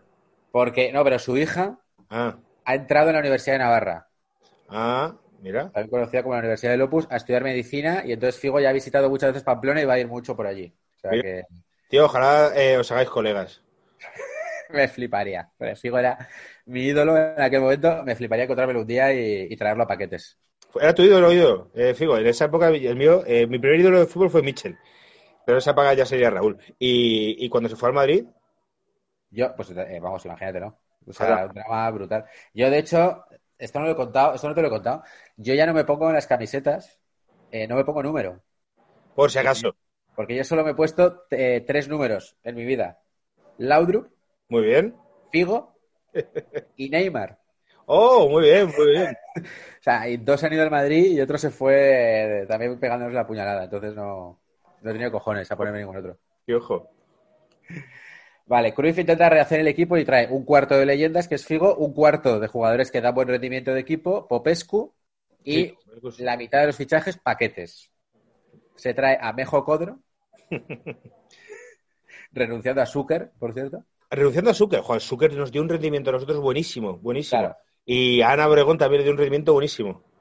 Por eso, una, una mala- Y al, y al show business, y a Crónicas Marcianas y a todo. o sea. Sí, sí. Se trae a Cuellar del Betis, que lo había petado en el Betis la temporada anterior. Cuellar. Y aquí viene la movida. Él pide eh, a un joven francés del Girondins de Burdeos llamado Zidane. ¡Oh! Y sé que me vas a decir porque como estoy mirando el guion que me has mandado es maravilloso. Pero no puede ser, no se confía. Núñez dice que no y tal, y mejor le trae que tenía más cartel, que es Robert Prosinecki. ¡Oh! Que había hecho buen año en Oviedo, ¡Oh! Ya de- igual había bajado a cinco pitis al día. y además tenía este rollo de, joder, fracasó en el Madrid, pues vamos eh, a hacerle, a relanzar, ¿no? ¡Oh! ¡Qué mal, tío! Efectivamente. De Entonces, Zidane a Prosinecki. Es pasar de Brad Pitt a nosotros. Es que es lamentable. efectivamente. Tío, el- yo claro, es que eh, apostar por un chaval joven. Yo recuerdo a Zidane en el Girondins, el mítico gol que le mete al Betis. No sé si lo habría metido ya por aquella época. Eh, Hostia, eso no lo recuerdo. es un golazo que le mete en la Copa de la UEFA al Betis Zidane. Yo estaba viendo ese partido en casa de mi tía Paca, en Riva del Lago, de, de Sanabria. Riva del Lago de Franco se llamaba el pueblo todavía. Ya, se lo, ya le han quitado el de Franco. Y un Zidane con pelo súper joven. A lo mejor ya sería de esa época. Eh, por años puede cuadrar. Y apuesta por Prosinecki, eh, que en el Oviedo eh, con Antic no lo había hecho mal, ¿Correcto? que es un tipo que todo creo que era como muy eh, yo recuerdo chistes de la época tipo que se lesionaba eh, Claro. que fumaba qué tal y en el Barça no dio, no dio buen rendimiento ¿no? Se hizo un camper, yo estuve allí, fue las primeras veces que estuve en el Camp Nou, que estaba ahí veraneando por Tarragona y tal, y, y me llevaron, y fue increíble. Porque el partido creo que era contra nosotros, o sea, era contra el San Lorenzo de Almagro de lleno de suplentes o algo así, pero Prosinecki era increíble el partido que hizo, ganó el Barça 5-2 o algo así, todo el mundo súper empalmado, y a partir de ahí nada, o sea, se lesionó, o sea, yo prácticamente no recuerdo ningún, ningún partido más de Prosinecki. De hecho, sale bastante mal aquel año, porque pegan mucho bajón muchos jugadores que estaban de, digamos, los que quedaban de antes, los Amor y toda esta peña y tal. Eh, y Cruyff ya se lanza, eh, no le funciona bien Codro, no le funciona Prosinecki, Hagi estaba por ahí, se vuelve a romper. Y, y entonces Johan Cruyff basa el, el proyecto en un poco lo que tiene que le sale bien, que es Figo, lo que tiene que le sale bien, que es Guardiola, y subir a gente de la cantera a punta pala. Dice, bueno, pues vamos a hacerlo con la gente de casa, ¿no? Modo, modo Ajax. ¿quiénes eran? Sube, sube, eh, bueno, el, el- el, digamos, el abanderado era Iván de la Peña. ah tío de mis futbolistas preferidos Sube como a la misma, en el mismo momento un poco que Raúl, ¿no? Eran como los, los dos en sí, sí, sí. jugaban juntos en las, eh, en la sub-19 que de hecho pierde un europeo sub-19 España contra Italia fallando un penalti cada uno de ellos Efectivamente. ¿En Montjuic? ¿Puede ser? ¿en Montjuic era? Creo que sí. Eso no, yo recuerdo, recuerdo de ver, el- ver el partido. sí. Yo echaba en a dos.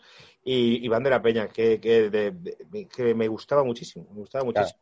Y Jugador también sospechoso, ¿eh? Cruyff lo baja varias veces al B, dice que solo sabe jugar con una pierna, o sea, tiene este punto un poco señor Miyagi con él, ¿eh? O sea, de que le da y cuando, y cuando empieza a despuntar lo quita, no, te- no- que no se te vaya la olla, tal. señor Pero Miguel, acaba... es verdad. Es que estoy viendo Cobra Kai que me está flipando, por cierto. Sí, sí, todavía no he empezado, todavía no he empezado, la tengo ya apuntadita. Es, es que me, me he empezado 24, que yo nunca había visto 24 y estoy flipando con Hostia, es verdad que lo has comentado, claro. Eh, Bueno, es que eso para ti, por, por lo compulsivo que eres tú viendo series, o sea, el 24 está, está siendo la hostia. Pues me empecé el miércoles y me la terminaré hoy. Y, pero a su vez eh, estoy con el Ghost, el Ghost of Suprema, que también me lo estoy terminando. Entonces, ahora ya, a partir de mañana, lunes, ya me mandarán más cosas en mi nuevo trabajo y podré hacer menos cosas, pero han sido unas semanas, tío, de... Qué juegazo, qué juegazo. La gente que juega al Play, Ghost, Ghost of Tsushima, eh, juegazo, juegazo. Es que, tío, es que buenísimo. Tengo ganas, tengo ganas, que tengo una lista, tío, quiero jugar Last of Us y estoy todavía con el God of War a medias, pero bueno. Ahora a través de mi amigo Ángel, tío, podemos con- eh, contactar con alguien de Electronic Arts para hacer un programa este año de FIFA. No sé de qué. No Eso estaría muy guay. no sé qué estoy diciendo, porque no sé qué es hacer un programa del FIFA. Pero alguien que haya trabajado en Electronic Arts que nos, ha- que nos hable del FIFA de. Yo que no, no sé desde qué punto de vista. Que nos cuente que los sobres están trucados. Los sobre. Que arruinan los chavales a los padres con la tarjeta. No veas la de vídeos que hay, porque claro, tú te compras, te compras o te dan un sobre, entonces ahí te puede caer pues desde el suplente del Tudelano hasta Messi, superestrella. Y hay vídeos en internet en plan de si cuando abres el sobre pulsas no sé qué, apagas la consola, o sea, te salen mejor, es increíble. Pero bueno, es buena, es buena esa. Eh, por cierto, eh, cuéntanos tu proyecto con Ángel, que estás haciendo un podcast también allí. Eh, estamos haciendo un podcast, bueno, básicamente grabamos los lunes por la noche y publicamos el martes o el domingo por la noche y publicamos el lunes, que es como de todo tipo de deportes. Es solo de audio, podcast solo de audio. a- a- eh, o- old, old school, porque ya los podcasts son de vídeo. Y, y en su canal, Tiempo de Culto, es que Ángel ya tiene su podcast Tiempo de Culto que tiene como un- una legión de seguidores, que muchos, a su vez, son paquetes, por lo que nos dicen. Y hablamos de todos los deportes. Básicamente son dos cuñados polla viejas hablando de deporte y Y es que no tiene mucho más. Pero bueno, está, bien, lo escucha, lo escucha la gente, lo escucha gente. Es, eh, eh, está bastante menos preparado que este, hay que decirlo. Paquetes es, es, tiene un trabajo. El otro es, pues nos conectamos y charlamos. A la gente le gusta, no, no, no entiendo. Uno de los podcasts que hicimos en tiempo de culto, se lo ocurrió Ángel, fue una sobremesa, eh, eh, hizo Pepón, mi amigo Pepón, los espaguetis que comen en uno de los nuestros. Entonces encendimos la grabadora, comimos, bebimos, hablamos. A la gente le flipó eso. y yo no tengo ni puta idea de esto. Yo, yo pensaba que esto iba a ser un sin Dios, de gente masticando y comiendo. Y, la- y, y- lo petó mucho, tío. No sé, no sé. A veces no sabes cómo acertar. El propio paquetes, que escucha la gente, esta turra que metemos, pues. Pues que yo creo que además eh, el aumento de seguidores, eh, de, de escuchas, es porque la gente ha vuelto a- al trabajo, a ir a trabajar. Entonces hay trayectos. Hay trayectos, hay trayectos y la gente está volviendo a hacer deporte. Entonces, eh, creo que va un poco de eso. Y entonces, un, un paquete que hacemos una hora y pico, pues te da para varios trayectos en, en una semana. Está muy. Y cocinar. Y la gente que también nos escucha cocinando. A mí eso me lo han dicho, ¿eh? Que nos ponen cocinando. Así que no, no seamos escatológicos en ese caso. Es verdad. Y eh, estamos terminando ¿no? ya con la crisis. Pues, Pero bueno, sí, nada. eh, La cosa es que ese año el, el Cruyff eh, coge un equipo de chavales, Roger, Oscar, Tony Belamazán y tal, junto a lo que le funciona, que es Figo y tal, pero el Barça también lo mismo. La, la No, quinta, la quinta del mini estadi, la la llamaron. quinta del Mini, efectivamente. Quinta del mini, sí, por el mini estadi. Ruller, Oscar, eh, Tony Bramazán de la Peña. A ver qué. Juan Carlos Moreno, eh, Quique Álvarez se le coloca por ahí. Celades, tu amigo Celades. Y García. Pimienta, García Pimienta también, entrenador del. García Pimienta como el gran secundario, efectivamente. Pimienta, eh, bueno, Celades. Celades es, Celades es uno de los que va a estar en el 11 de, de futbolistas que parece que la vida le- les ha pasado por encima. De- por lo que me ha contado nuestra amiga Paula López Cuervo. Que, por cierto, nos está gestionando un invitado muy, muy, muy guay. Luego, luego te digo quién es. Perfecto. digo quién es. Pero es uno que estuvo en la boda de Paula y nos hicimos fotos con él. Pues, pues me empiezo a imaginar quién es y me maravillaría. Eso estaría muy guay. Y, y es que eh, Paula es hija de un periodista que trabajó en el AS muchos años. Entonces, pues nos va a ayudar. Pero eh, nos estamos enrollando. Bueno, al final es Sí, que. Nada, la cosa es que, el, que, el- que al Barça le falta, le falta tiempo en ese momento, le- no hace mala temporada, pero en una semana pierde todos los títulos, quizá por, por ese equipo tan tierno que tenía, ¿no? Con tanto canterano y tanto joven. Pierde Es- la UEFA contra el Bayern de Múnich y pierde es- Liga y Copa contra el Atleti. Ay, la, la final contra Bayern mucho, me acuerdo con, con Klinsmann. Klinsmann en el Bayern metiendo goles. Sí. En semifinales es donde caemos. Hace un muy buen partido el Barça allí, en el Olímpico de Múnich, que se jugaba de aquellas. Eh, empata a dos, pero en el Camp Nou nos, nos ganan 1-2. Y estamos, estamos hablando del año del doblete. Del año del doblete del Atleti. Que, el rival al final del doblete es el Valencia. El Madrid está también en crisis. Claro, el, el- bueno, el Madrid creo que es su peor temporada de la historia o algo así. El Barça le aguanta el pulso, lo que pasa es que es una liga loquísima, ¿eh? porque el Atlético de Madrid no ganaba en casa, o sea, pinchaban todos todo el rato, entonces eso hizo que fuera muy divertida, estaban Atleti, Valencia y Barça. El 22 Barça aguanta casi hasta el final, con 42 jornadas de repente. claro, porque estaba, eso es. Era todo aquello, creo que es el año que eh, Jesús Gil le canea a Caneda, el Barça juega partidos en, en Mérida, o sea, juega, tú ves la prensa de la época y cada dos, cada dos días hay un partido como de- Tenerife, Mérida, no sé qué, o sea, como loquísimo, ¿no? El Depor Y- también estuvo líder al principio del campeonato. Eh, el Madrid echan a Valdano y viene Arsenio Iglesias. Exacto. Retirado y hace seis meses por una cosa súper. De repente llega Arsenio y ese partido es el que Codro mete dos goles de repente y es como, hostia, Codro va a volver en el Barça, tal, no vuelve jamás. Es una temporada bastante loca que el Barça va más o menos aguantando y en 15 días pierde todo esto, pierde la Copa contra el Atleti, la UEFA contra el Bayern y, el, y en Liga el 1-3 del Atlético de Madrid con el regate este de Caminero que le deja loco a Nadal y ya el Barça se desconecta de todo y es como a tomar por culo. Tan a tomar por el culo que ahí, claro, se llega a una conclusión que es, ¿qué hacemos ahora? Porque es como, volvemos a esta crisis de, joder, no ha funcionado, ¿no? Lo que hemos hecho para reflotar el Dream Team, ¿no? Y ahí eh, hay un poco la decisión de, o tiramos por el entrenador, que es que Cruyff siga por este camino, Sí. y Cruyff propone, eh, dice que lo que le falta al Barça son fichajes, y aquí viene la movida. Eh, y Núñez, que va por otro lado, dice lo que hay que cambiar es al entrenador porque Cruyff se ha endiosado y nos ha jodido vivos. Y a Núñez parece ser que le jodía mucho que, que Cruyff le había dicho que no a Zucker y a Mijatovic. Que en Joder. ese momento los ficha él. Y ento- y- pero Cruyff, en cambio, lo que dice es, no, no, hay que fichar. Y Cruyff se obsesiona con que hay que fichar a Molina, Jukic, atención a la lista, ¿eh? Zidane y Ryan Giggs. Joder. Era el año que ya se podían fichar, ya era comunitarios, creo que es. O sea, ya es como que ya no, ya no tenías que tener solo cuatro extranjeros, ¿no? Núñez, viene la famosa acusación que le dice. Joder, si llegan a venir todos esos, pero qué locura. Qué locura. Ah, pero piensa que tampoco era tan locura en aquel momento, ¿eh? porque era, ah. bueno, Ryan Giggs era la estrella del Manchester, pero. Es decir, que siendo capitán a posteriori es muy fácil. Porque a lo mejor apuestas por eso si no te salen bien. Pero, Claro. Esta fue la cosa. De hecho, eh, a, Núñez le parecen fichajes obvios y es las famosas declaraciones que dice es que Cruz quiere hacer los fichajes que haría mi portera. Como diciendo, claro, no te jode. Quieres fichar a los, a los más caros, ¿no? Y Cruz le dice, no, el dinero tiene que estar en el campo y no en el, y no en el banco. La cosa es que discuten eh, eh, muchísimo y al final Gaspar se reúne con Cruz en el vestuario y lo despide, a falta de dos jornadas. Entonces es como que Núñez dice, no, el, cambio, digamos, de, ciclo lo haré yo. En esa reunión se dice que le echa en cara a Cruz de todo. Le echa en cara que ha puesto a su yerno, que es Angoy, que ha puesto a su hijo, que no fichó a Zucker, que quieres fichar a Zidane ese, que cojones de Zidane que me estás contando y tal. Y se dicen las malas lenguas que vuelan sillas en esa reunión. O que Cruz coge una silla en plan de me tenéis hasta la polla, o sea, todo muy a saco. Eso que nos tiraría Cruz, porque Núñez. Claro, no, eso fue entre eh, Cruz y eh, Gaspar, que fue el que le dijo que se fuera. Núñez ni siquiera Cruz, parece ser. Gaspar también tenía mucho, mucho pronto, ¿eh? Un tío muy. Claro. Entonces, Cruz se marcha, al final Núñez se gasta la pasta porque ficha a Robson y ficha a Ronaldo y tal, y hace como... El año de Robson es un año en que el Barcelona gana mogollón de cosas, mogollón de cosas, sí. la Copa, la Copa del Rey, tal, y queda todo crisado por la Liga de Capelo. No sé si porque mediáticamente o porque tal, pero fue el año de la Liga de Capelo. O sea, fíjate, ¿eh? Pero bueno, también es que la recupera lo que era. Y fue el año de que también terminó fatal con Ronaldo y la bronca con Núñez. Es que Núñez, tío, Claro. Ahí la apuesta se hizo, en vez de por el entrenador, se hizo por el presidente. Claro. Ahí Cruyff ya se pira, le dejan su... Y Núñez lo que hace es hacer un plan de voy a traer a un entrenador puente que es Bobby Robson y luego al que yo quiero que es Bangal. Y ahí empieza la mano de Núñez de ya no me tose nadie. Entonces eh, ficha a Ronaldo, luego a Ronaldo no le renueva, entonces acaba yendo al Inter. O sea, pasa como todas estas cosas locas. Mourinho se queja de que, joder, ¿por pero ¿por qué no se echan si hemos ganado tres títulos? ¿no? Lo, que dices tú.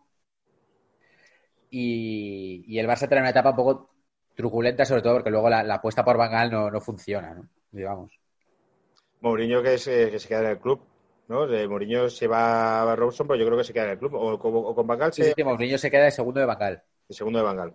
Eso es. Que ahí es la historia de que de segundo de Robson cobraba una mierda. Esto lo hablamos un día, de que, le, de que cobraba como, dijeron, no sé cuánto era, pero era una miseria. O sea, era como 60.000 pesetas o algo así.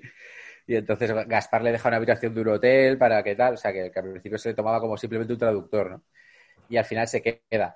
Entonces, el final, así como el final de la época del Esperia, digamos, eh, dio como una limpieza y, dio como un proyecto que se basaba en un entrenador, el final de Cruyff eh, fue un poco más eh, por mis cojones, ¿no? Y entonces no se le dio el tiempo que se le dio en el primer proyecto, que empezó un poco así, empezó fichando muchos jugadores, algunos buenos, algunos malos, pero al año siguiente se complementó con Laudrup, al año siguiente se complementó con Stoikov y la cosa fue, esta vez a la primera, a las primeras de cambio, digamos, en cuanto ya el Barça perdió esos tres títulos en 10 días, eh, ya se tiró todo por tierra y ya la cosa pues ya, ya no funcionó.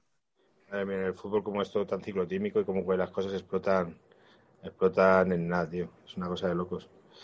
Pues muy bien, y ya ¿eh? ¿Te has, te has preparado, bueno, y, todo lo que queda, ¿eh? Claro, entonces eh, nos falta por hablar de la siguiente crisis. Todo, todo el legado de Núñez acaba con Gaspar, que eso yo creo que da para un capítulo aparte. Sí. Y cómo se reconstruye a partir de ahí, ¿no? Claro, el siguiente capítulo que saldrá, eh, esto sale el lunes, el viernes, eh, vamos a hablar de Gaspar. es que Gaspar hay mucho que hablar, buscaremos cosas. Y es que estoy viendo el guion que me han mandado, porque esto, chavales, esto tiene, esto tiene un trabajo. hay unos cuantos folios de, de que Iñaki ha trabajado. Y luego, y salen unos nombres, salen unos nombres maravillosos, ¿eh? No, no voy a adelantar nada, ¿eh? pero. Y luego al final de la, de la Raikar, porque el Barcelona está, si no me equivoco, luego cinco años sin ganar nada. Claro, el Barça, bueno, viene, bueno, la etapa más dura, digamos, que hemos vivido los culés y la que todos nos da miedo, que es volver a eso, que es la etapa de Gaspar. He estado mirando prensa de la época y es increíble el, esfuerzo que hace el mundo deportivo por animar a las tropas. Ya lo hablaremos en el programa que viene, pero es increíble cómo intenta eh, subir a Rockenbach a ídolo mundial. O sea, es una cosa increíble. Ya lo hablaremos bien.